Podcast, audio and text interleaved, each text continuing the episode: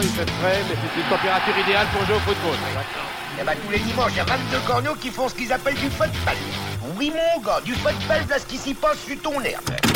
Mais avant de revenir sur un nouveau match légendaire, nous voulions d'abord vous présenter notre nouveau partenaire. Bonjour à tous et bienvenue sur le 40e épisode de Soyez sympa rejouer. Vous commencez à nous connaître. Vous savez qu'on adore revenir sur les exploits des clubs français en Coupe d'Europe et nous prenons la direction du Rhône pour évoquer la victoire de l'Olympique lyonnais face au Bayern Munich lors de la deuxième phase de groupe de la Ligue des Champions 2000-2001. Oui, le format était ainsi à cette époque-là. Un match fabuleux et un score sans appel de 3-0 pour les Gaunes. Mais avant de vous détailler le programme complet, vous en avez l'habitude, petit tour de table avec autour de moi trois chroniqueurs pour refaire le match. Numéro 10 de Genside, il a essayé à peu près toutes les coiffures possibles, mais n'a jamais passé le cap de la brosse façon Pierre Lègle. Bonjour Yannick, merci Iris. Euh, bonjour à tous. Eh bien, sache que oui, je l'ai eu quand j'étais gamin. Donc, Ça je, compte te fournirai, je te fournirai la photo et, euh, et on peut-être qu'on la mettra sur, euh, sur Twitter. euh, en Bien même sûr. temps. Quand, quand tu es enfant, tu n'as pas ton mot à dire, donc ça ne compte pas. Analyste vidéo et podcasteur, il a retrouvé avec joie un Olympique lyonnais proactif qui ne bétonnait pas à 5 en misant sur d'hypothétiques contre-attaques. Bonjour Florent Tonuti. Ouais. C'est facile. Oui, salut Johan, salut à tous. Ancien joueur et gardien de l'Olympique lyonnais, il était dans le groupe de l'OL notamment lors de cette campagne de Ligue des Champions 2000-2001. Aujourd'hui consultant pour le site olympique et lyonnais.com. Nous sommes ravis de l'accueillir. Bonjour Nicolas Puydebois. Bonjour, salut à tous. Et notre hôte du jour, il est journaliste, podcasteur et c'est une grande figure de mode. Ses tenues sont toujours très remarquées et très inspirées football. Notamment, il porte le vert à merveille. Malheureusement ou pas, pour nous aujourd'hui, nous n'entendrons que sa voix qui nous distribuera la parole. Bonjour, Johan Crochet. Bonjour Yannick et merci. Effectivement, je- j'aime beaucoup le vert. Euh, malheureusement pour le. Voilà, c'est pas une bonne chose quand on parle de l'OL. Ouais. Exactement. Et malheureusement, quand on le voit à la télé aussi, ça pique un peu les yeux. C'est faux. C'est totalement faux. Tu le sais très bien. il y a des preuves, malheureusement. C'est vrai. Vous en avez l'habitude à chaque fois qu'on revient sur un- une rencontre de Coupe d'Europe, d'un Euro ou d'une Coupe du Monde, on commence toujours par rappeler un petit peu de contexte pour situer un peu la, la rencontre et savoir dans, dans quelle période s'inscrivait ce match. Alors, quand on parle de contexte avec ce match entre l'OL et le Bayern, on va commencer par l'Olympique lyonnais. On va rappeler le parcours avant d'arriver à cette deuxième phase de groupe de la Ligue des Champions, parce que déjà, ce n'était pas une première phase de groupe, puis huitième, puis quart, puis demi, comme on la connaît aujourd'hui. Il y a eu des essais divers et variés. Celui-là n'était pas forcément le plus réussi, cette double phase de groupe. euh, voilà, c'est à titre le format qui a personnel. fait gagner euh, l'Olympique de Marseille.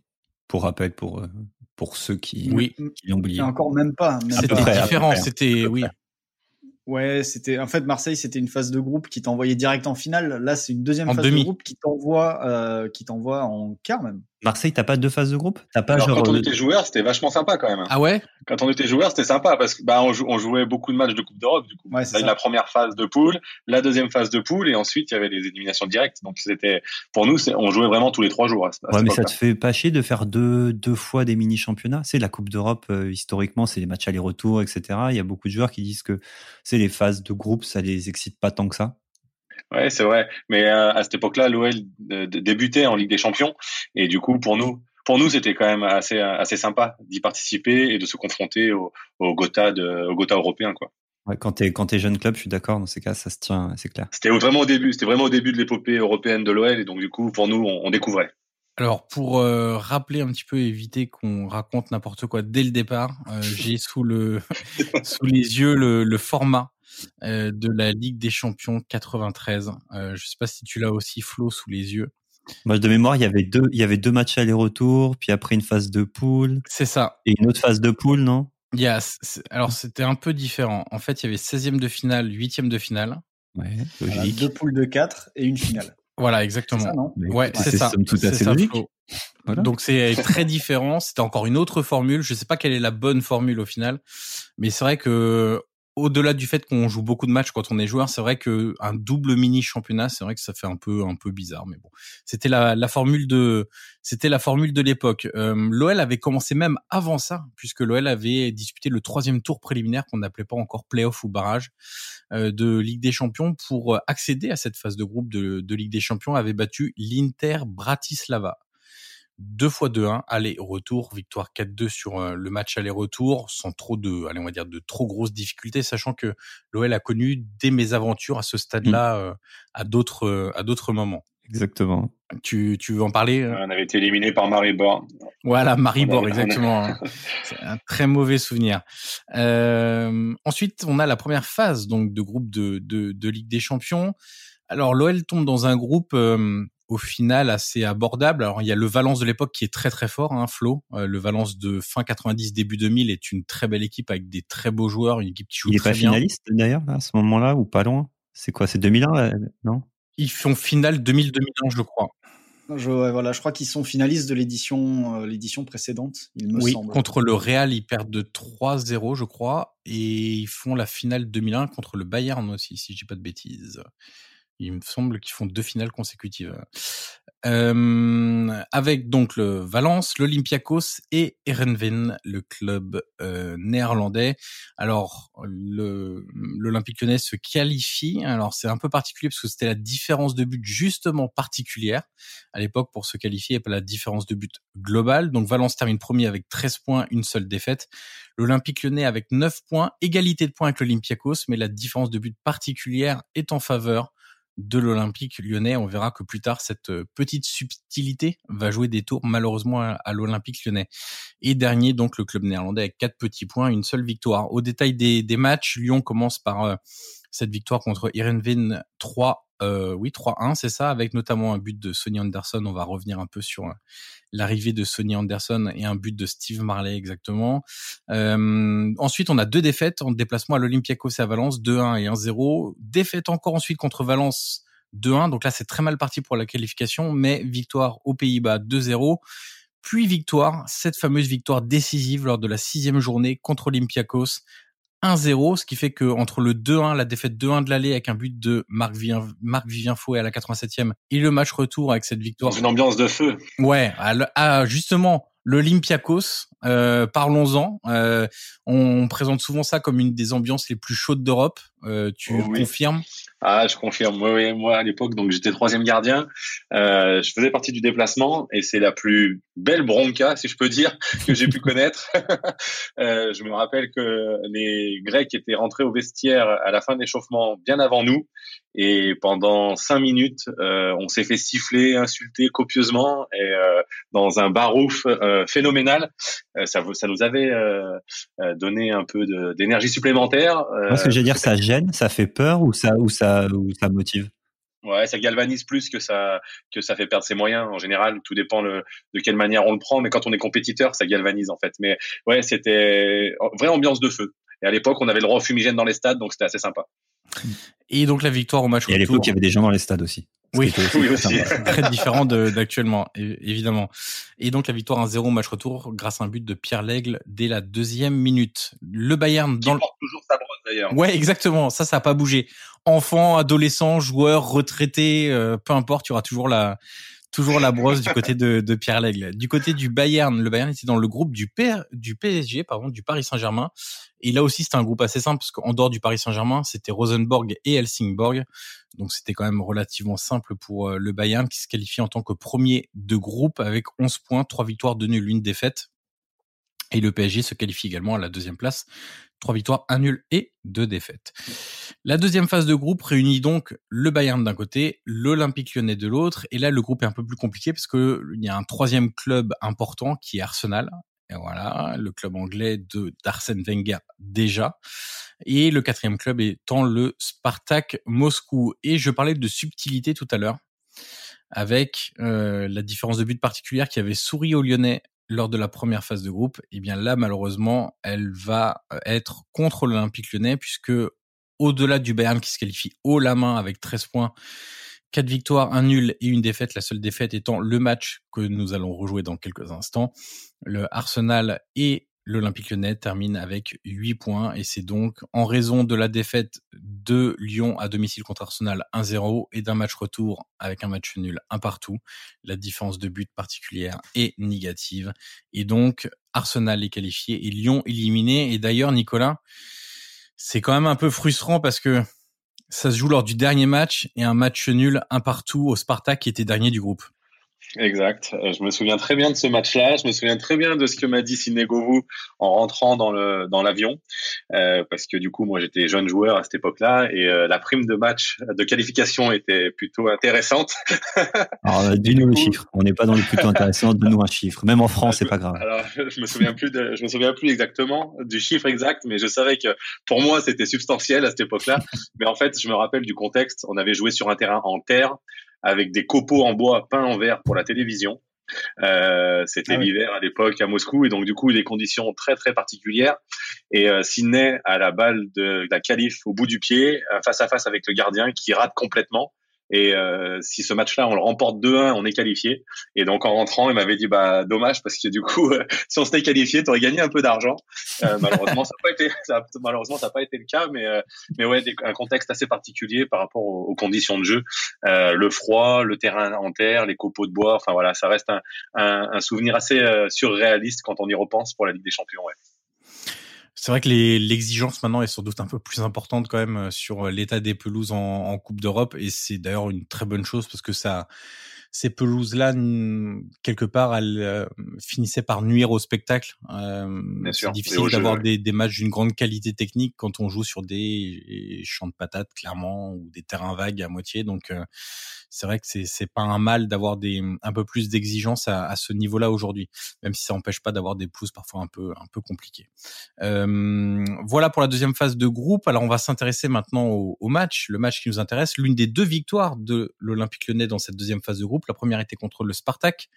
3-0, un doublé de Sonny Anderson et un but de Steve Marley à la deuxième minute. Et la deuxième victoire, c'est lors de la cinquième journée. 3-0 là encore, avec un autre doublé, cette fois-ci pas de Sonny Anderson, mais de Sidney Govou, et un but de l'homme, euh, l'homme en brosse, l'homme brosse Pierre Lègle, à la, en deuxième mi-temps à la 71e minute. Flo, avant de rentrer dans le détail du match, on va parler des compositions. Comment se présente l'Olympique lyonnais de Jacques Santini pour ce match? Ben pour ce match, en tout cas, il, va le débuter, enfin ce match, pardon, il va le débuter avec un, un milieu en losange, euh, qui personnellement, ayant vu il y a assez peu de temps euh, l'équipe de France, d'ailleurs on l'a rejoué, c'est le France-Portugal de l'Euro 2000, euh, où les Français évoluent en losange en 4-3-1-2 avec avec un milieu très travailleur et un joueur qui est censé faire le lien avec les deux attaquants. Du coup, l'équipe de France, c'était euh, de tête, c'était Deschamps, Vieira, Petit au milieu de terrain avec euh, avec euh, Zidane évidemment derrière Anelka et Henri. Et en fait, sur ce match-là, ça m'a voilà, le, système a un peu rappelé ce qu'avait fait la France face au, face au Portugal, vu que on a un losange avec Violo en numéro 6, encadré de, Linares et l'Aigle. Dorasso un petit peu plus haut en début de match ça va bouger en deuxième mi-temps quand le Bayern va un peu pousser, on va y revenir après, ou Dorasso va revenir un peu plus bas pour former une ligne de 4. Donc Dorasso en 10, derrière les deux attaquants qui étaient euh, Govou et, Sonny Anderson. Et puis derrière, euh, une ligne défensive avec De Flandre et Delmotte sur les côtés, et puis, euh, puis Cassapa bréché dans l'axe devant Grégory Coupé.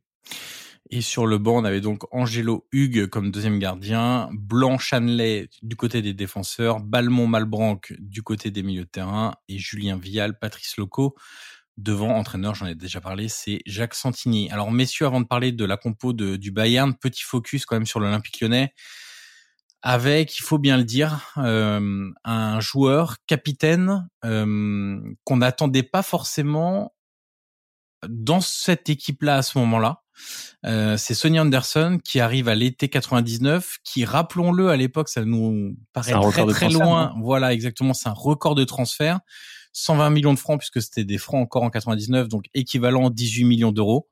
Euh, qui est une star à l'époque, hein, puisqu'il sort de. Alors, on le connaissait déjà en France pour avoir joué à à Monaco euh, notamment, mais euh, il sort de deux saisons au, au Barça. C'est un joueur très important et l'Olympique lyonnais, à ce moment-là, fin, toute fin des années 90, n'est pas l'Olympique lyonnais des années 2000 qui va être conquérant, gagner tous les titres, etc., et ultra dominateur. Et c'est vrai que Nicolas, quand on voit arriver en tant que simple spectateur, on va dire, en simple amateur de football, un joueur du calibre de Sonny Anderson à l'Olympique Lyonnais, qui à l'époque ne faisait vraiment pas la une des gazettes de, de, de foot et même des émissions de foot, c'est vrai que ça surprend. Ouais, ça surprend et, euh, et, euh, et, ça aide le club à, à grandir vraiment. C'est euh, ce transfert-là qui a, qui a permis à l'OL de passer un cap. Euh, Sony a eu le bon goût de, de, de croire dans le projet de l'OL et de par son professionnalisme, de par son côté compétiteur, il a réussi à faire passer un palier à tous ses coéquipiers. En fait, c'était un, un, véritable leader, meneur d'hommes. Euh, il était aussi un exemple par ses performances sur le terrain et en dehors. Donc, euh, en fait, euh, son, son attitude globale, générale, a vraiment permis à, tous ses coéquipiers et au club de, de, franchir un cap et de devenir l'Olympique lyonnais qu'on connaît des années 2000. Euh, sans ce transfert-là, je pense que l'OL serait resté euh, un club moyen de, de Ligue 1 qui, qui, qui, aurait pu atteindre de temps en temps le, le podium, mais on n'aurait pas passé, on n'aurait pas franchi, euh, on serait pas devenu ce qu'on est devenu, on n'aurait pas, on n'aurait pas dominé les, années 2000 de cette manière-là si ce transfert-là n'avait pas eu lieu. clairement, c'est un gros coup de, de Jean-Michel Aulas hein, de d'essayer de faire euh, passer un cap, euh, évidemment technique avec Sonny Anderson, mais surtout mental. Je pense à tout le monde de se dire que aïe, on va être un gros, etc. Moi, j'ai une question pour toi, Nicolas. En général, bon, toi, tu es en réserve quand il arrive, j'imagine, ou tu avec les jeunes encore? Oui, oui. Je suis en CFA, je suis avec la réserve. Ouais, est-ce que parfois tu, je sais qu'ils font souvent monter les troisièmes gardiens pour euh, certains exos, etc. Donc, euh, combien de fois euh, Sony t'a transpercé un petit peu? Et à quel point c'était un, vrai buteur? Enfin, Tu vois, souvent c'était sont les troisièmes gardiens qui sont victimes. Donc, comment ça se passait avec lui à l'entraînement? Enfin voilà. Alors s'il fallait que je compte, j'aurais déposé les gants et démissionné dès le lendemain du premier entraînement. euh, non, non, c'était vraiment du très haut niveau. En fait, j'aurais tendance à dire aussi bien euh, Sony que, que Juninho. Euh, J'ai été leur souffre-douleur pendant très très longtemps. Euh, effectivement, c'est le troisième gardien ou le jeune du centre de formation qui qui qui reste à la fin des entraînements pour faire le jeu devant le but ou pour ou pour les coups francs. Et donc du coup, effectivement, il faut une. Alors ils m'ont fait progresser. C'est ce qui m'a permis par la suite à devenir deuxième gardien et puis à, à devenir un, un, remplaçant du, enfin un vrai joueur du groupe professionnel. C'est parce que euh, à leur contact, euh, bah, j'ai, j'ai, appris à être un peu plus véloce, à, à voir, enfin, ma vision du jeu est devenue meilleure, euh, mon anticipation également parce que à leur contact, euh, à force de prendre des buts, tu trouves des solutions. et donc du coup, et donc du coup, tu, les, solutions que tu trouves t'aident à progresser. Mais euh, mais c'est vrai que euh, voilà, Jean-Michel Aulas avait déjà essayé de, de faire progresser le club à l'époque de Jean Tigana en 95 avec Olmeta, Bédi Pelé, enfin Manuel Amoros. Mais vraiment, euh, donc on avait fini deuxième cette année-là avec l'Olympique Lyonnais. Mais c'est vrai que le vrai démarrage de la dynastie OL des années 2000 est grâce à Sonny Anderson et, et sa capacité de travail et, je vous dis vraiment, son côté professionnalisme et, et, son, euh, et, son, exemplarité ont vraiment fait du bien à tout le monde. Et, euh, et c'était, euh, enfin voilà, quand tu t'entraînes avec Govou, Marley, Sonny Anderson, enfin voilà, Sydney s'est nourri de, de, de ses entraînements au contact de Sony, vraiment c'est ce qui lui a permis de devenir l'international qu'il est. Il y a presque un, un, parallèle à faire. Alors évidemment, c'est pas du tout les mêmes sommes, c'est pas du tout la même euh, la même euh, la, la, la, même époque et, même le même football en termes d'argent euh, brassé, etc. Bien sûr. par rapport à ce que tu dis, Nicolas, qu'a apporté Anderson à l'OL, j'ai l'impression quand on entend parler des Parisiens euh, version P, version version Qatar, c'est qu'a apporté Ibrahimovic quand il est arrivé au PSG, quoi. Dans l'éthique de travail, etc., le côté leader, euh, par l'exemple, et aussi parfois par la parole pour, pour Ibrahimovic. Ouais. Alors il y a le côté hautain en moins que Sony n'avait pas. C'était plutôt quelqu'un de bienveillant, tourné vers les autres. Euh, alors il, il, était aussi un peu lunatique. Hein. Euh, moi je me souviens d'un de, euh, stage de pré-saison à Tignes où j'étais le, le, le, le, jeune qui mangeait en face de lui et, euh, et je me souviens qu'il m'avait dit euh, Nico, t'oublieras pas de prendre mon sac avant de sortir du restaurant. Euh, bon, je l'avais regardé, je pensais que je pensais qu'il me défiait pour rigoler. Euh, il m'a dit non non, je, te, je, je rigole pas. Euh, tu prendras mon sac avant de partir. Euh, bon, j'ai j'ai été aux toilettes, j'ai fait mine que je j'allais pas prendre son sac. Je suis arrivé, bon, il l'avait pris. Il était bienveillant, il voulait, il voulait me tester, savoir si j'avais un peu de répondant. C'était aussi du management à sa, à sa manière en fait, de voir si euh, euh, on avait la capacité de, de naviguer dans un monde professionnel qui était, qui était encore euh, euh où, où, les jeunes n'avaient pas le pouvoir en fait. C'était encore les anciens qui, qui dominaient le vestiaire et qui, et qui régissaient le vestiaire, là où aujourd'hui les jeunes ont un peu plus le pouvoir et, et le, le, club a donné les clés à beaucoup de, de jeunes joueurs. Mais voilà, Sony c'était cette bienveillance tout en essayant de faire progresser. Euh, il se mettait en face de moi aussi. Alors j'avais une tendance à prendre un peu de poids. Euh, voilà, d'ailleurs ça se, ça se voit aujourd'hui, n'est-ce pas? Mais mais du coup il se mettait en face de moi et, il me motivait pour euh, pour suivre le même régime alimentaire que lui, pour que je puisse progresser, pour que je puisse être performant.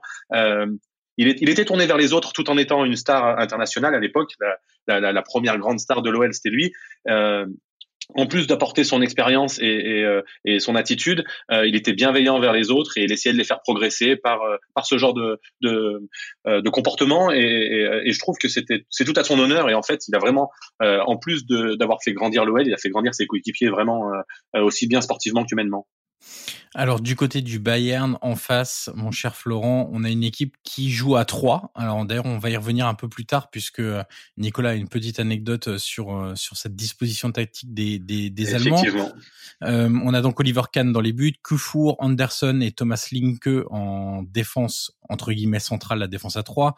Ensuite, on a une ligne de 4 avec Sagnol, Jeremiz, Effenberg et Tarnat et on a ensuite deux joueurs alors qui sont pas les plus créatifs entre guillemets mais qui pour Midi, qui allait très très vite, il prenait très bien les espaces. Et puis Paulo Sergio était un peu plus technique, un peu plus un joueur de possession de balle entre guillemets, capable de, de dribbler notamment. Et derrière un joueur qui finira d'ailleurs à l'Olympique Lyonnais, le Brésilien Elbert au poste de, de numéro 9. Le tout entraîné, mon cher Florent, par un, un maître tacticien, Otmar Hitzfeld. Oui, Otmar Hitzfeld. Euh, oui, bah, un Bayern euh, en 3-4-3, euh, 5-4-1 selon les, les situations. Euh, on va, quand on va rentrer dans le détail, on verra que ce système-là va avoir énormément de soucis face à face à l'OL pour, pour plusieurs raisons. Ouais. ouais. sur la première mi-temps et du coup, il va Hitzfeld va être vraiment très rapidement obligé de changer. Mais tu sens que c'est une équipe qui, qui fait la part belle, en tout cas sur cette euh, avec ce système-là, tu te dis, oui, ce sont des mecs qui vont chercher à centrer puisque Salihamidzic, c'est je déborde, je déborde, je centre. Paolo Sergio à gauche, c'est en effet un peu plus technique, mais c'est un peu ça. Il. Euh, sur ce match, il y a pas Lizarazu. Du coup, c'est un Nat qui le remplace, mais qui aussi tente d'envoyer pas mal de centres. Mais ça reste une très grosse équipe parce que bah, c'est une équipe qui sort d'une finale de, de, de, C1 face à Manchester United. Enfin, ils sortent pas exactement, mais ils ont été performants sur les deux dernières années. C'est une équipe qui vient de qui va gagner aussi eh ben, la Ligue des Champions à la fin de cette année-là. Euh, on l'a évoqué tout à l'heure. Donc euh, non, c'est même si quand tu revois l'équipe aujourd'hui, tu dis ouais bon, ce 11 là, euh, c'est pas, disons tu tu vois, t'as d'autres équipes à la même époque. Quand tu vois les 11 joueurs aujourd'hui, tu as plus de souvenirs tu fais ouais, ça ça d'accord. Là, tu vois les 11, tu fais pourquoi pas, mais t'es pas ultra convaincu. Mais quand tu vois les résultats que, que l'équipe a eu juste avant et juste après, tu vois que c'était quand même une très très grosse formation. Et puis sachant que dans, ce, dans ce 11 peuvent s'ajouter un Mehmet Chol et un Lizarazu absent sur ce match-là, où là déjà ça renforce un petit peu plus le 11 en termes de, qualité, notamment technique. Et, et Mehmet Chol était d'ailleurs un, un, super joueur. Euh, on va passer à ton menu tactique, Flo, mais juste avant, puisque c'est lié à ça, je, je propose à Nicolas de, de me, nous raconter cette petite anecdote euh, de préparation d'avant-rencontre face au Bayern. Alors oui, donc j'ai eu la chance de faire partie de, de, de ce groupe-là et de, de, préparer. Alors j'étais pas dans le groupe lors du match, j'étais en tribune avec mon avec mon parrain et mon grand-père, mais euh, mais j'ai vécu la préparation et en fait Jacques Santini, qui euh, qui avait à cœur de, de acteur malheureux de la finale de 76 avec Saint-Étienne face au Bayern, avait à cœur de, de, battre cette équipe du Bayern de Munich. Euh, on avait préparé euh, durant la durant la semaine. On savait qu'ils allaient jouer à trois derrière et ils savaient aussi qu'il y avait vraiment de l'espace dans le dos des latéraux. Euh, et donc du coup, l'objectif euh, fixé au milieu de terrain et à nos défenseurs, c'était de mettre des grands ballons dans le dos de, de des latéraux euh, pour exploiter la vitesse de Sydney et de Sony et de les prendre dans, dans, dans, dans l'espace qui était libre. Et c'était vraiment identifié par Jacques Santini. C'est quelque chose qu'on avait travaillé euh, à l'entraînement. C'est euh, à huis clos à l'époque. Je me souviens parce que c'était très rare à l'époque. Les entraînements étaient ouverts au public, mais là on avait vraiment travaillé en catimini pour pouvoir préparer ce match-là. Et les zones dans le dans le dos des latéraux étaient vraiment le, la zone qui allait nous faire gagner ce match-là. Et ça a été vérifié grâce à la vitesse de Sydney et ses deux buts. Alors Flo, du coup, euh, c'est justement ce que nous explique Nicolas. On va le voir euh, pendant le match, d'ailleurs, euh, comme quoi la préparation aussi, ça sert. Ah oui, là, c'est parfaitement. Enfin, c'est pour le coup, parfois il y a des, des, choses qui sont exécutées. Tu te dis, ça a bien fonctionné, mais ça c'était pas forcément préparé.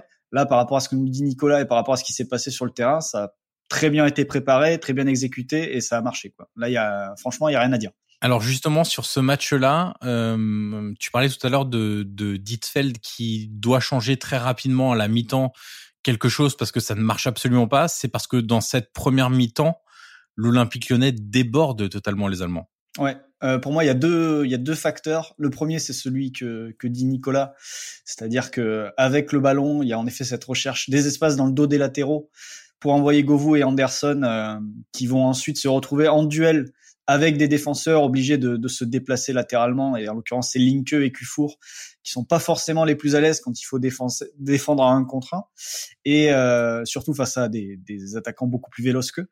Et c'est vrai que le premier but, c'est euh, une diagonale de Pierre Lègle qui, qui trouve Anderson sur l'aile droite, Anderson fixe, et trouve l'appel de Govou à l'intérieur qui met une finition euh, assez incroyable sous la barre d'Oliver Kahn.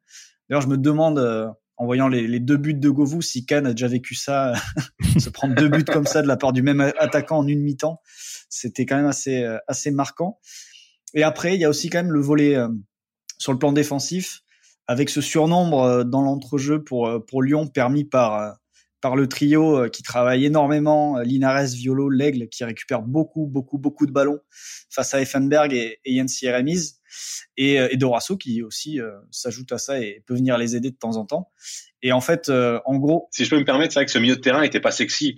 Philippe Violo, c'était un récupérateur, pas vraiment. Euh, attention à ce que tu dis. Ne dis pas de mal de Philippe Violo. Nous avons un Bourguignon avec nous. Attention. Moi, je les adore et c'est des, des, amis. Mais euh, par rapport à ce qu'on, par rapport au standard actuel où on veut que un milieu de terrain, il soit joueur, il soit technique. Euh, Fifi, il récupérait les ballons, c'était plutôt, il mettait, enfin voilà, c'était un bon récupérateur parce qu'il mettait des, de l'engagement et pas mal de brins. Euh, David Linares était un, était un joueur qui au début de la saison était toujours en complément d'effectif, mais qui finissait toujours par gagner sa place par son abattage, par euh, son abnégation et son état d'esprit. Euh, bon bah Pierrot, effectivement, il avait son aura, il a, il a loupé France 98 de peu, mais euh, voilà, c'était c'est la, voilà la plus-value avec Vikash qui apportait sa technicité. Mais euh, au départ, euh, Violo, Linares et, et, Pierre Lègle, c'est c'est pas sexy dans dans, dans dans un milieu, dans un football actuel. Je suis pas sûr qu'on les associerait tous les trois quoi.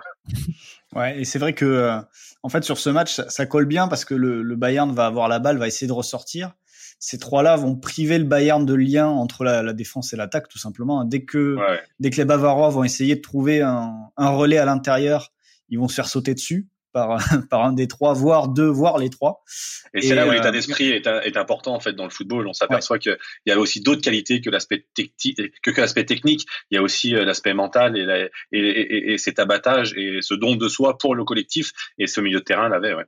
Ouais, c'est ça. Et, et, ensuite, une fois que la balle était récupérée, bah, c'est là que ça partait très vite dans le dos des latéraux, avec euh, avec du gelon notamment, et on lançait Govou et Anderson pour pour aller faire des différences, tout en ayant des joueurs qui se projettent, notamment euh, l'aigle qui les accompagnait de temps en temps, qui les accompagne d'ailleurs sur le troisième but en, en deuxième mi-temps. Oui, qui se projette. Ouais. Et, euh, et voilà, mais c'est vrai que sur la première mi-temps, il y a, y a franchement rien à dire. C'est-à-dire le, le Bayern se fait se fait rouler dessus dans les deux moitiés de terrain, on va dire.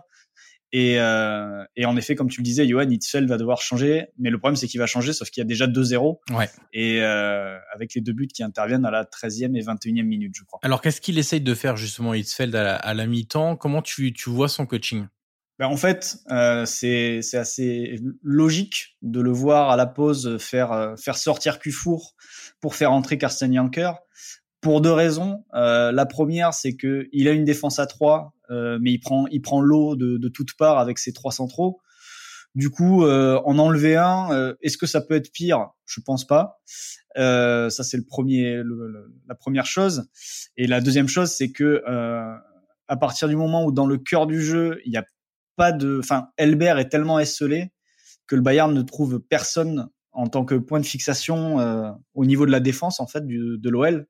Donc ils sont condamnés à, à passer le, dans les couloirs ou d'une aile à l'autre, ce qui fait qu'un mec comme Elbert qui est censé quand même être le l'élément principal de l'attaque, on le voit pas en première mi-temps. Il fait un tir, je crois, euh, à la 40e sur un ballon récupéré haut, mais il n'est pas du tout dangereux. Et en fait, l'entrée de, de Yanker, ça met ce point de fixation qui libère un petit peu Elbert et lui permet d'aller faire des choses euh, un peu ailleurs sur le terrain, de se rendre un peu plus disponible pour ses partenaires.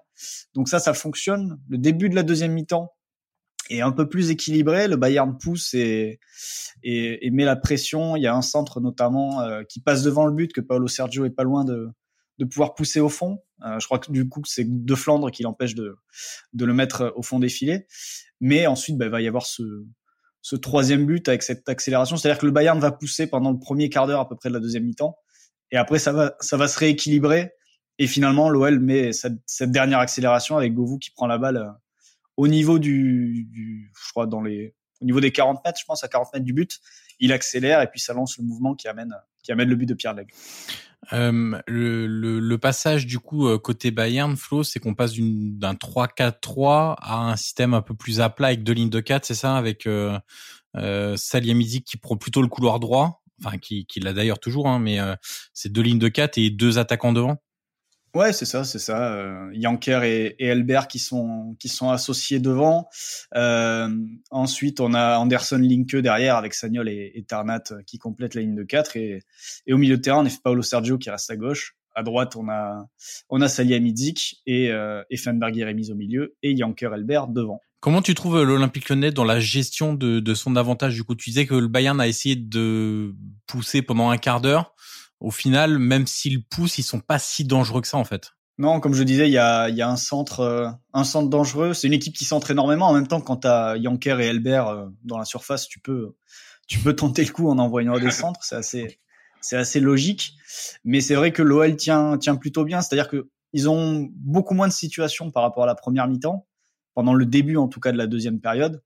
Et en fait, quand la pression va se réduire, quand le Bayern, euh, je vais pas dire baisse les bras, mais se rend compte que euh, ils vont pas réussir à revenir vite, ben l'OL euh, respire à nouveau et finalement se rapproche à nouveau du but et va mettre ce troisième but qui met, qui met totalement fin au suspense. Je rebondis un instant sur ce que tu nous as dit, Nicolas, tout à l'heure par rapport à Jacques Santini, euh, le fait que le, le héros malheureux, euh, d'ailleurs, oui, c'est une formule toujours un peu bizarre parce qu'au final, oui. euh, il est même pas héros en, en, 60, en 76, il est surtout malheureux plus qu'héros. Euh, en 76 avec Saint-Etienne, euh, est-ce qu'il vous en a parlé ça de, dans, dans la causerie? Est-ce qu'il a appuyé sur, euh, ou est-ce que tu l'as senti particulièrement concerné, ou est-ce que est-ce que ça a été une thématique? Alors c'est plus c'est plus ça. Moi, je l'ai senti concerné euh, dans la préparation du match. Euh, on sent que tout un, peu comme tous les acteurs blessés euh, d'un de, événement, euh, il, il, essaye de conjurer le sort en essayant de préparer ce match-là encore encore mieux, euh, une revanche à prendre sur sur son destin en fait en quelque sorte. Bon après par la suite, l'OL a, a, a, eu la chance de battre le Bayern plusieurs fois, mais du coup sur ce match-là en particulier, oui, je pense qu'il avait une revanche personnelle suite à la, à la, à la finale de 76 et, euh, et c'est pour ça que tactiquement il avait vraiment préparé son coup il avait vraiment on avait un vrai plan de jeu qui était défini qui était pas habituel chez nous mais euh, qui était défini face à cet adversaire là parce que euh, bah voilà je pense que euh, on est tous pareils quand on veut bien faire des choses, on travaille un peu plus dans ces moments-là, et c'est ce qu'il avait fait sur ce match-là. Il l'avait très très bien préparé et ça a porté ses fruits.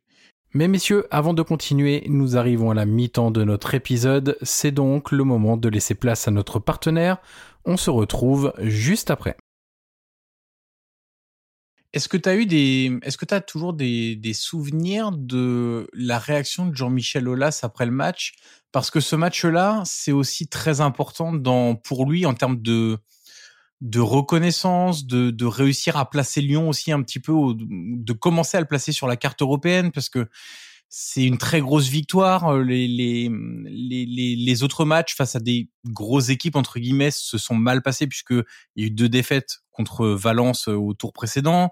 Il y a eu les défaites au Bayern à l'aller, la défaite contre Arsenal à l'aller également lors de la troisième journée. Est-ce que euh, tu as un président particulièrement heureux de la performance, pas seulement pour la performance et ce qu'elle signifie en termes de performance sportive et vous donnant le droit de rêver encore pour une journée à la qualification, mais plutôt pour ce que ça signifiait pour le club. Non, alors j'ai pas de souvenir particulier de la réaction du président. Le seul souvenir que j'ai, c'est que euh, les deux ou trois jours qui ont suivi, euh, Sydney avait rendez-vous avec lui parce que par rapport à son avenir et son nouveau contrat, parce qu'il a explosé aux yeux de, aux yeux de l'Europe. Donc euh, voilà, ça lui a permis de, de, signer un très beau contrat. Mais autrement, euh, non, non. Mais c'est vrai que c'est c'est peut-être le euh, le premier grand exploit de l'OL sur la scène européenne. Et effectivement, ça ça accentue le travail effectué par par le président Olas, parce que donc il avait pris le club en 87. Donc euh, voilà, ça, ça, ça, ça, ça, entame euh, la, grande période de l'OL et ça et ça récompense tout le travail qu'il a effectué jusque-là. Euh, quand il est arrivé à l'Olympique Lyonnais, le président Olas, euh, son leitmotiv, c'était de donc sur les maillots de l'époque, il avait écrit Lyon ville européenne et son leitmotiv, c'était de mettre, de placer Lyon sur la carte de l'Europe du foot. Et euh, grâce à, ce, à, ce, à cette belle victoire face au Bayern de Munich, qui sort d'une finale de Ligue des Champions et qui est une grosse équipe de l'époque, euh, effectivement, il réussit son coup et, euh, et c'est la première de ces grandes victoires européennes. Il en aura beaucoup plus par la suite, mais en tout cas, celle-ci, elle marque un tournant. Ouais. Effectivement, pour lui, je pense que ça devait être une réelle satisfaction personnelle. Alors justement, euh, ça marque un tournant. Il y a d'autres exploits, tu viens de dire Nicolas et Yannick. On va parler justement des exploits de l'Olympique lyonnais sur la scène européenne. Alors on s'est un peu focalisé sur 2000-2010, la fameuse décennie en or de l'Olympique lyonnais, mais on évoquera aussi euh, la décennie qui vient de s'écouler, enfin 2010-2020 où on a aussi eu des, des très bonnes performances de, de l'Olympique lyonnais. Euh, Yannick, est-ce que tu veux faire un petit rappel? Je sais pas comment tu, tu veux commencer. Euh, en fait, je vais commencer par dire que une mauvaise nouvelle, en fait, parce que le, juste avant ce, ce, enfin, cette victoire face au Bayern, tu as la première qualification ou potentielle qualification pour l'Olympique lyonnais en C1 en fait. Avant, ils ont jamais fait, enfin ils ont jamais été en C1, etc. Et, et la saison d'avant, on en a parlé en début de podcast, il y a ce, match, cette double confrontation face à Maribor qui est censé être moins fort que, que, que Lyon. Et ça se passe pas bien. Donc on se dit merde, euh, ce club qui a dépensé de l'argent, etc. Euh, c'est un gros revers quand même. Et ça, et ça, met, et ça met le, et ça met le feu, hein. euh, si je peux me permettre. Euh, il, y avait, il y avait l'arrivée de, il y avait l'arrivée de Sonny Anderson et de Tony Vérel, gros investissement de la part du club.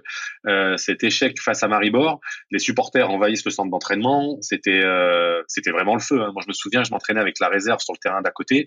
Euh, on n'emmenait pas large parce que le terrain est envahi. Ils sont que quelques-uns seulement du groupe pro à aller à, à l'encontre des supporters qui sont vraiment très très énervés.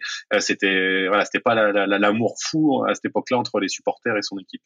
Mais après, c'est finalement c'est logique parce que Lyon peut pas tout de suite être un grand d'Europe ou tout simplement être en Europe euh, avec les grands, plutôt comme ça qu'il faut le dire, parce que c'est leur première fois en fait, tout simplement. Donc euh, on apprend même tout si le temps. ça.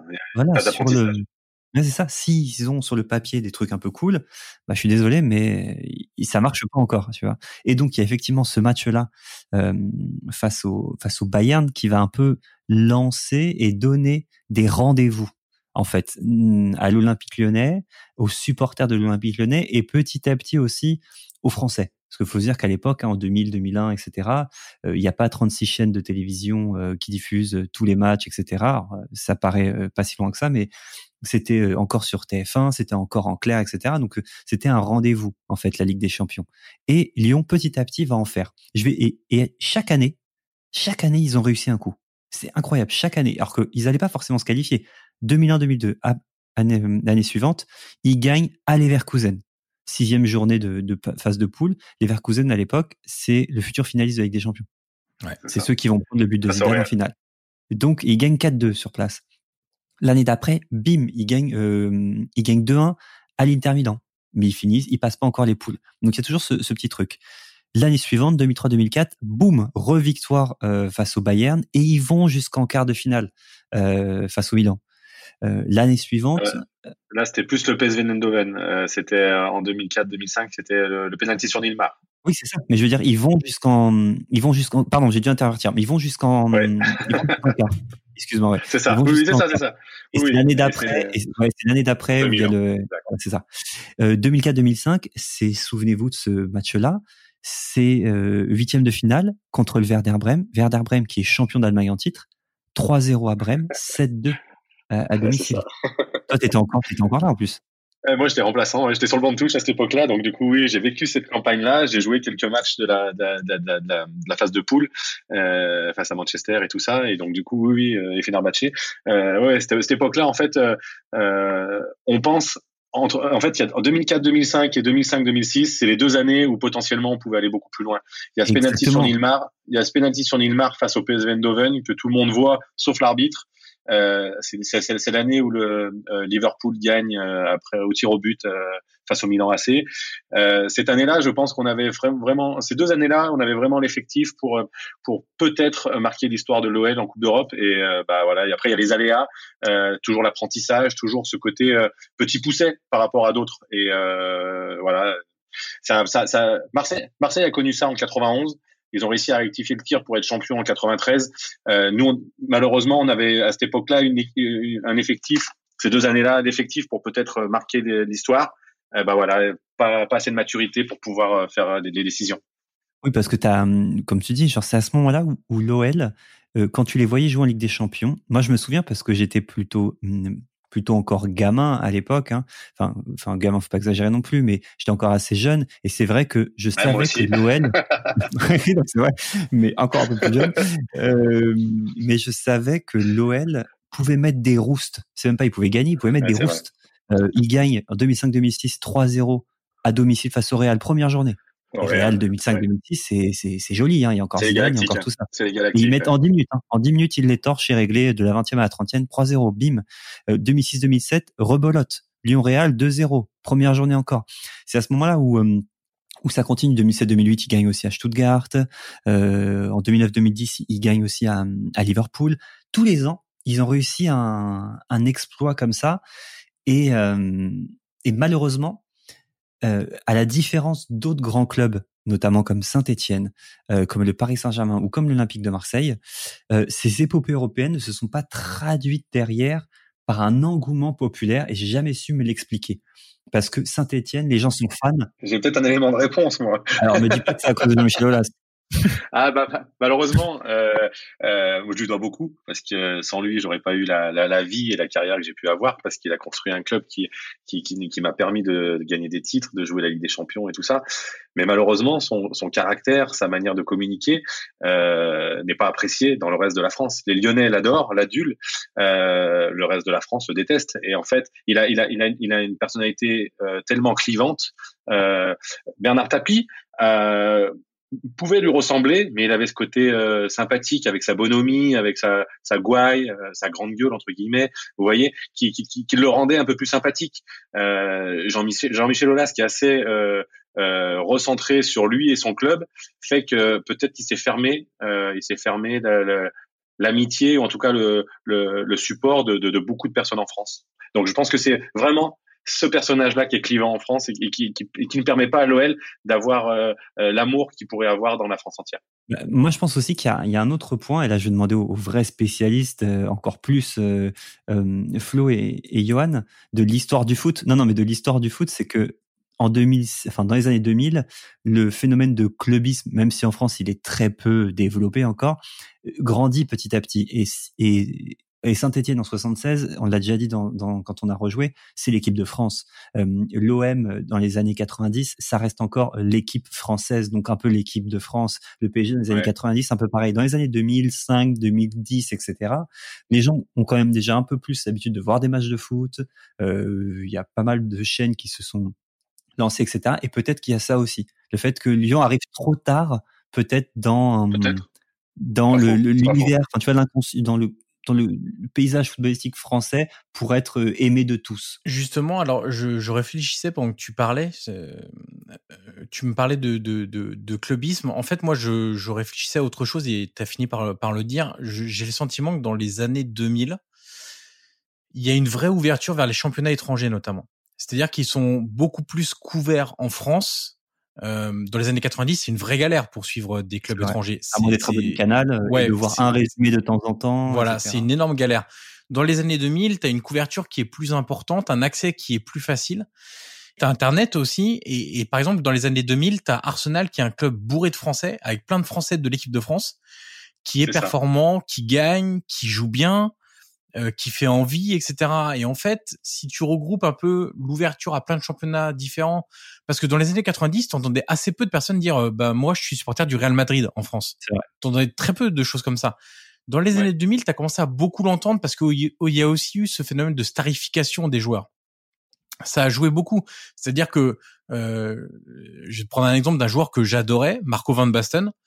En France, tu mhm. rencontrais personne te dire ah ouais Marco Van Basten, t'as vu encore le match qu'il fait avec le Milan, incroyable.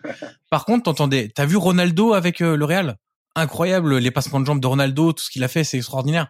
Donc en fait, t'as plusieurs phénomènes d'ouverture, de starification qui, je pense, ont desservi les clubs français, mais les clubs français de manière générale, c'est-à-dire que ceux qui étaient installés, bah, ont conservé leur base c'est-à-dire Saint-Étienne, même Lens par exemple. Lens était très populaire, même un club que je connais bien, Auxerre.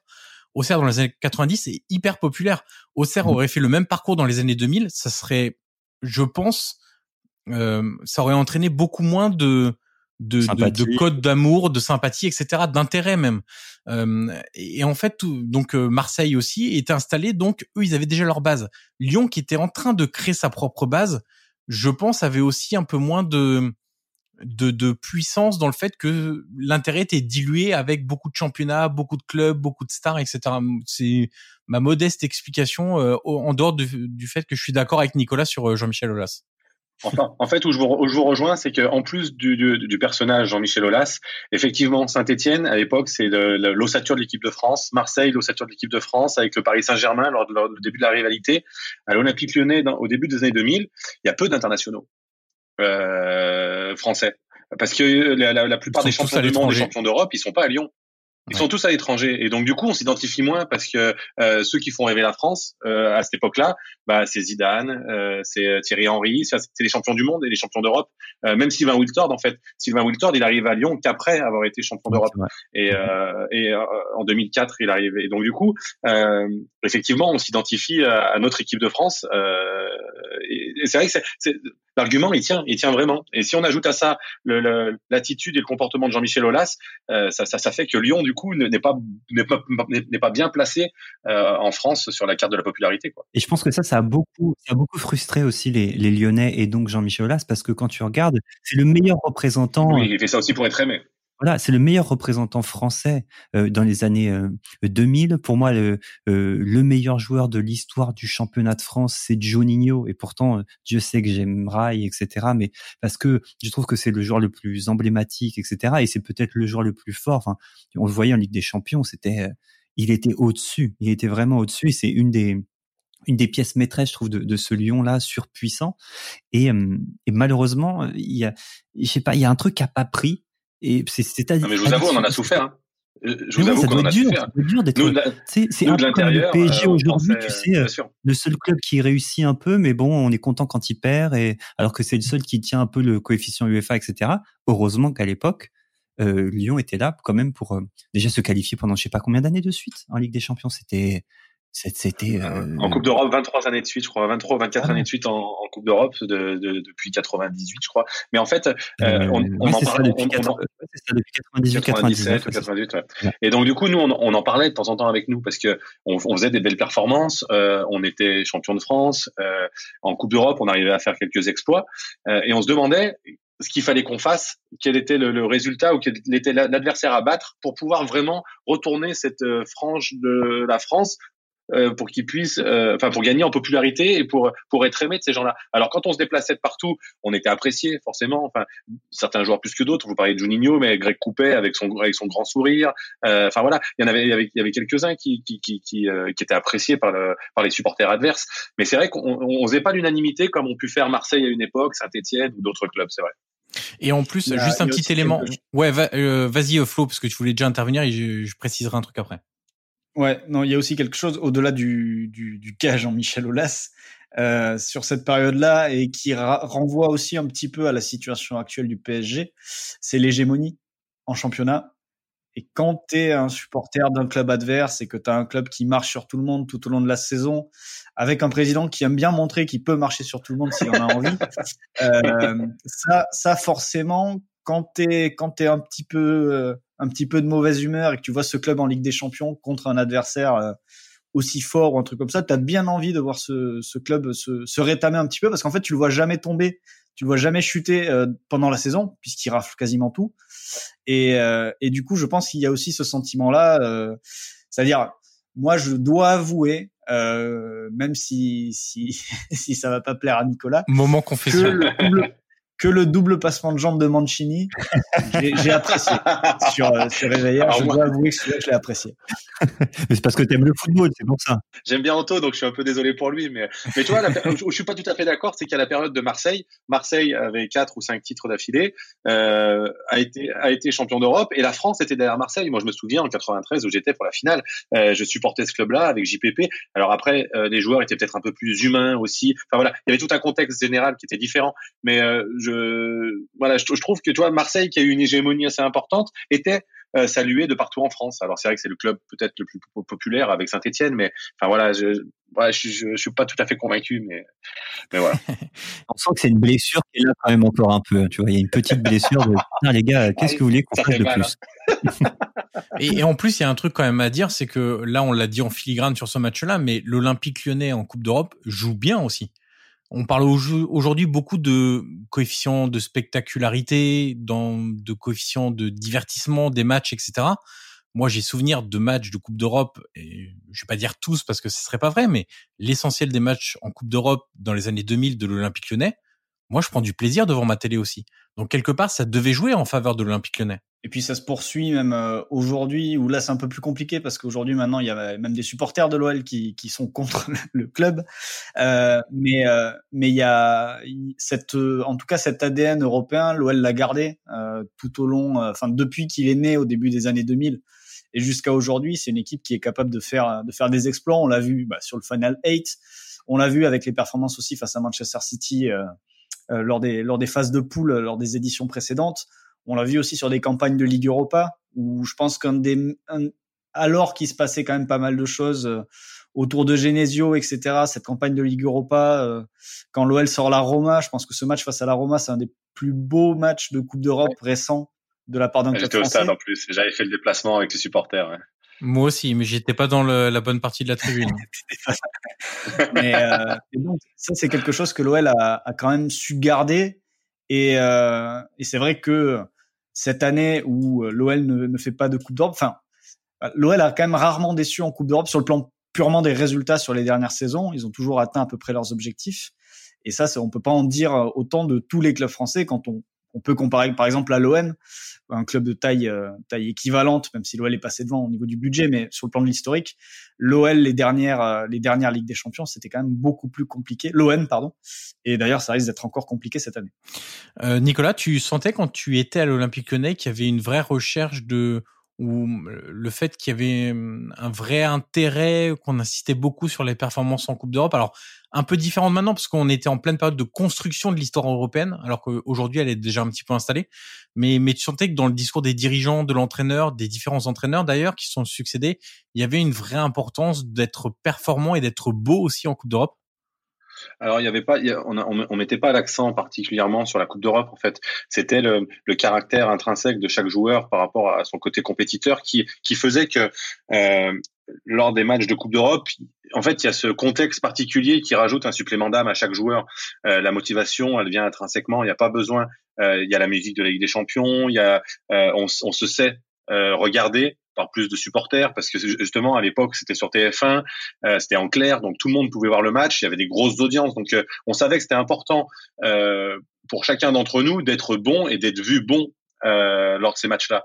En plus du résultat, en plus d'être compétiteur et de vouloir aller loin dans la compétition, on, a, on savait l'importance que pouvait avoir euh, la Coupe d'Europe sur la carrière individuelle de chacun. Et donc du coup, ça permettait, euh, quand on était, en fait, l'intérêt collectif euh, se mettait au service de l'intérêt individuel si chacun faisait ce qu'il avait à faire. Et euh, il y avait vraiment ce, caractère d'être bon pour le groupe, parce que si l'équipe euh, faisait un exploit, chaque individu pouvait en retirer la reconnaissance. Et donc du coup, on avait on, avait à cœur de faire des bons résultats et en championnat et en Coupe d'Europe parce que individuellement, on, allait tous en tirer les fruits. Moi, je me permets une dernière petite question, Johan. Euh, Nicolas, tu as fait combien de matchs avec des champions? Tu, tu, sais ou pas? Pardon? Je te pose la question. Non, non, j'ai pas entendu, pardon. Tu as fait combien de matchs euh, Tu as joué combien de matchs avec des champions? Alors, j'ai joué quatre matchs de Ligue des Champions avec okay. l'Olympique Lyonnais. ok. Est-ce que vraiment ces hymnes de, de la Ligue des Champions, euh, ça fait un truc ou pas? Je veux savoir, moi. Est-ce que c'est vraiment un truc de dingue quand tu l'entends que c'est sur le terrain? Parce que tu alors, vois, c'est le souvenir de... Vas-y, dis-nous, dis-nous, dis-nous un peu. Ou alors c'est bullshit. En, en, plus, moi, je suis vraiment, euh, je suis vraiment euh, le chat noir en fait. Euh, mon premier match de Ligue des mon, mon, premier match de Ligue des Champions, il est Anderlecht euh, en tant que titulaire. Et donc du coup, on se met en ligne pour euh, pour écouter l'hymne de la Ligue des Champions. Et putain, il démarre pas. moi, j'attendais, j'attendais que ça. Et du coup, l'hymne démarre pas. Et là, du coup, bah, l'arbitre, il voit ça. Hop, il nous dit d'aller serrer les mains et l'hymne de Ligue des Champions se déclenche à partir du moment où on est en train de serrer les mains. Enfin, un truc de, un truc de dingue, quoi. Enfin, tu vois, voilà, t'as la carrière que tu mérites, mais t'as la chance que t'as, quoi, aussi. Mais, euh, mais non, non, franchement, c'est quelque chose de fabuleux. Enfin, et je vais te dire la vérité. Aujourd'hui, quand je vais au Parc OL ou, euh, ou même dans d'autres, parce que je fais des déplacements pour aller voir l'OL ou que je vois les matchs à la télé, cet hymne-là, en fait, me, est nostalgique. Il fait partie de moi en fait parce que j'ai vécu des, moments merveilleux. Et je vais être euh, euh, clair avec vous, un match de Ligue des Champions, ça vaut une saison, ça vaut une saison de Ligue 2 quoi. Euh, en termes d'intensité, en termes d'expérience, en termes de, progression. Un match de Ligue des Champions, il se passe mille choses que, que, que, enfin, il se passe mille choses et ces mille choses, tu vivras tout juste dans une saison de Ligue 2. Donc vraiment, c'est euh, c'est des moments fabuleux et cette musique-là, elle résonne en moi et à chaque fois que je l'entends, forcément, euh, ça me, ouais, c'est, je suis, enfin voilà, moi qui suis assez émotif, effectivement, ça, ça, ça, ça a un écho particulier. Effectivement. Bah merci, merci. Tu vois, je suis à deux doigts de chialer aussi. Tu vois. Moi, je la mets quand je joue à FIFA, la musique de la Ligue des Champions, tu vois. Je la mets, je me dis allez, j'ai pas le niveau pour être sur le terrain, mais euh, avec la manette, ça va. Voilà, c'est ah ma Ligue des Champions. pas le niveau, mais en tout cas, j'ai cette chance-là, quoi. alors, messieurs, pour terminer cet épisode, on va passer au traditionnel quiz autour de. Alors, Là non plus, j'ai pas de niveau, super. j'ai fait une très bonne merci transition pour... avec ce que tu venais de dire. Merci exactement. pour les réponses. Merci pour les réponses que tu m'as données. même pas, même pas. Mais t'as essayé quand on s'est appelé avant l'émission, mais je ne t'ai pas donné les réponses. Euh, alors, on va parler évidemment de l'Olympique lyonnais, évidemment. Vous allez devoir me citer les joueurs formés ou post-formés à l'OL qui évoluent encore aujourd'hui dans les quatre grands championnats européens. Facile. Alors, Facile. il y a deux joueurs qui sont exclus, que j'ai exclus volontairement, c'est Clinton NG et Lucas Touzard, qui sont arrivés à 18 ans à l'OL, donc je ne les compte pas. Euh, D'ailleurs, je suis en train de me demander, NG, il joue plus dans le top 4 européen. Je suis en train de dire une bêtise. Est-ce qu'il a déjà joué? Oui, bah oui, il a joué à Tottenham. Mais euh, Lucas Touzard, en tout non, cas. Est-ce qu'il a déjà joué? Oui, il a déjà joué à Tottenham. mais Lucas Touzard, qui est au Hertha aujourd'hui, euh, ne compte pas parce qu'il est arrivé à 18 ans ou plus. Donc pour moi, on n'est plus même plus post-formé à ce moment-là, même si on progresse, etc. Ouais. Moi, je démarre avec le meilleur de tous. Karim Benzema. Karim Benzema, c'est bon pour Yannick. Alors on va tourner, euh, on va faire Yannick, Flo, Nico. Ok. Euh, bon, je vais partir sur Tolisso. Tolisso pour Flo, c'est bon. Nico. La casette. La casette, c'est bon. Arsenal. Yannick. Euh, qui joue encore, putain oui. merde. Euh, non, j'étais, pardon, j'étais en train de réfléchir aux, aux, joueurs que vous donniez et je me disais mais où est-ce qu'il joue, qu'est-ce qu'il fait, etc. Euh, un joueur de l'OL qui joue encore, mais si, ah, il y en a si plein. Tu sèches déjà maintenant. Non, non, euh... Il vous en reste 1, 2, 3, 4, 5, 6, 7, 8. Ouais, il vous en reste 8 et demi. Ça, la Ligue 1 ne compte pas, c'est les quatre grands championnats européens. Ouais. Euh... Attends. Bon. Ah bah, on, merde, fait, on fait que ça d'attendre. Merde, bah non, je sais pas, je bloque déjà, c'est pas normal. Eh ben, on repassera te voir plus tard, mon cher Yannick. Ouais. Flo, à toi. Anthony Martial. Anthony ah, Martial, oui. évidemment, à Manchester United. Nico. Euh, Samuel Umtiti. À Barcelone. Au Barça, exactement. Et là, Yannick se dit comment j'ai pu rater ces deux-là? Effectivement, Yannick. Yannick, est-ce que tu en as un à ton tour? Non, j'ai même pas le temps de réfléchir, ils vont trop vite les mecs. Et je les écoute. Alors on repart, on repart avec Flo. Pense, réfléchis pendant ce temps-là. Nabil Fekir. Nabil Nabil Fekir au Bétis, exactement. Il vous Et en là, reste ça va devenir 2, un peu plus 4, dur pour moi. 5, 5 et demi. Nico, est-ce que tu en as encore un? Alors, euh, Maxime Gonalon. Maxime Gonalon à Grenade, Ah exactement. On recommence avec Yannick. Non, toujours pas. Yannick, tu, tu peux couper ton micro et t'en aller. C'est bon, c'est terminé. Allez prendre ma douche, hein, les gars. Euh, Flo, est-ce que tu en as un autre? Non, là, je commence à sécher. quelle Euh. Est-ce que Nico Ouais. t'en a un ou je commence les indices? Euh, Est-ce que Alassane Plea, tu l'as compté Eh comme formé oui. à l'Olympique Lyonnais? ah oui. Eh oui. oui, oui. Alassane Plea, ça Alassane compte. Plea. Oui, qui ça. joue à la JOCR. J'ai pas précisé encore la JOCR. Dans chaque épisode, on précise. Ah si, je l'avais précisé la JOCR, que je suis bête. Une Dans chaque épisode, on, on parle de la JOCR car je suis originaire d'Auxerre, évidemment. Euh, il vous en reste trois et demi. Est-ce que vous avez un nom maintenant? Ça, ça Alors pourquoi, et demi pour- pour- pourquoi et demi ouais. on, on le fera en dernier, le demi. Je vous expliquerai pourquoi. C'est parce qu'il est dans un grand club, mais il a pas encore fait ses premières minutes officielles. D'accord. Ah. Euh, D'où le trois et demi. Ça peut être ça Du coup. Sinon, Non, je commence les indices. Vas-y. Alors, en indice, je vais vous donner. euh, Qu'est-ce que je vais vous donner comme indice? Alors, indice numéro un, Nagelsmann. Nagelsmann, Leipzig, Pas forcément. À quoi vous fait penser. Nagelsmann? Offenheim. Mhm. Euh, C'est un mec qui a été performant contre Offenheim Non. Qui joue à Qui Offenheim. joue à Offenheim. Qui joue à Offenheim. Aucune idée. Alors là, Et Eh oui, tout le monde l'a oublié, mais je ne l'ai pas oublié. euh, Enfin, tout le monde, non, tout le monde ne l'a pas oublié, et fort heureusement d'ailleurs. Formé à l'OL. poste Il est post-formé à l'OL. Post-formé. Il arrive à Oui, 16 mais ans. à, à- à quel poste Attends, on va le trouver. Ah Si, Ah, si, si, attends. Belfodil. Qui ça peut être? Alors, je vais vous donner les Ah, autres clubs dans lesquels il a évolué. Un attaquant? Oui. Il a fait Comment Olympique Lyonnais, Bologne, Parme, Inter, Livourne, Parme, Banillas SC, Sandar de Liège, Verder, Offenheim. C'est pas l'Algérien? Si. Ah, Ah oui.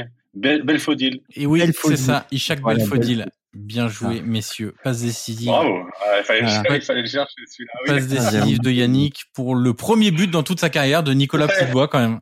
Félicitons-le. T'as mis un but contre ton camp, euh, Nicolas T'as déjà mis un but contre ton camp, Nicolas, ou pas? J'ai marqué une fois contre mon camp, contre euh, Rennes. Euh, Rennes-Lyon. Ah, merde. C'est bon, je suis de retour. Ah, tu nous avais perdu, d'accord. Ouais, je vous avais perdu quelques secondes, ouais. D'accord. j'avais Belfodil. J'avais Belfodil. Oui, c'est facile de dire après, bien sûr, monsieur. Moi aussi, j'avais Tolisso, j'avais Umtiti. Ça a coupé pile au moment où je disais Belfodil. J'ai vu vos pistes euh, s'éteindre. Alors, il vous manque deux joueurs. L'un joue en Serie A actuellement, l'autre joue en Liga. Euh, alors, Serie A. Ah, je crois que je le vois en plus, le mec de Serie A. Mhm. C'est pas, le frère de Fekir qui est, qui est en Espagne? Non, alors il y a le frère de Balouli qui est à la Sampdoria, mais il a jamais eu de minutes professionnelles non plus. Mais je l'ai pas compté, mais il aurait pu compter, effectivement. Là, euh, si on part sur le joueur de Serie A, le joueur de Serie A a fait Lyon, Monaco, Leicester, Fiorentina. C'est pas. Non, c'est- il Et je triche un peu parce qu'il est au, je compte en 2020, mais en- là il a été prêté en octobre à Besiktas.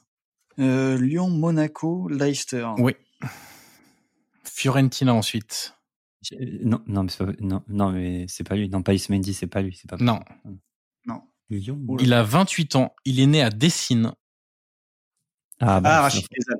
Rachid Ghezal, exactement. Bravo. Et puis le dernier, le parcours est assez simple. Il est arrivé à 16 ans à l'Olympique lyonnais aussi, donc c'est une post-formation. Il est aujourd'hui à Valence. Ah, Ah. Diakabi. Oui, Mouktar Diakabi, exactement. Et alors le demi-joueur, c'est pas que c'est un demi-joueur, mais je l'ai compté comme euh, moitié. Il est parti cet été en Italie Et il a pas encore joué. et il n'a pas encore joué. Kaloulou. Oui, exactement. Ah oui. Pierre Caloulou, bien. exactement. C'est bien ça. Voilà, messieurs, euh, pour les joueurs formés ou post-formés à l'OL qui évoluent encore aujourd'hui, en trichant un peu parce que j'ai pris euh, 2020 pour euh, pour notre ami euh, Rachid Ghezal qui est aujourd'hui à, à Besiktas et plus à la Fiorentina, il a été prêté. Euh, voilà messieurs, merci euh, une nouvelle fois euh, à Nicolas Puydebois qui a marqué son premier but et qui nous a raconté plein d'anecdotes. et c'était très appréciable vous, sur très- ce match, autour de ce match et autour de cet effectif. Nicolas, on peut te retrouver notamment sur Twitter, je crois que tu es sur Twitter, et on peut te retrouver sur olympiqueetlyonnais.com euh, puisque tu es consultant, très bon Exact. site d'ailleurs, Olympique et Lyonnais pour les supporters Avec de mon, l'OL. com- avec mon compère Razik Brick. Exactement. Allez jeter un coup d'œil à, à ce site pour les supporters euh, lyonnais. Merci Yannick, merci Flo, et à très vite pour un nouvel épisode de Soyez sympa rejouer. À très vite. Salut, à tous. Merci à vous.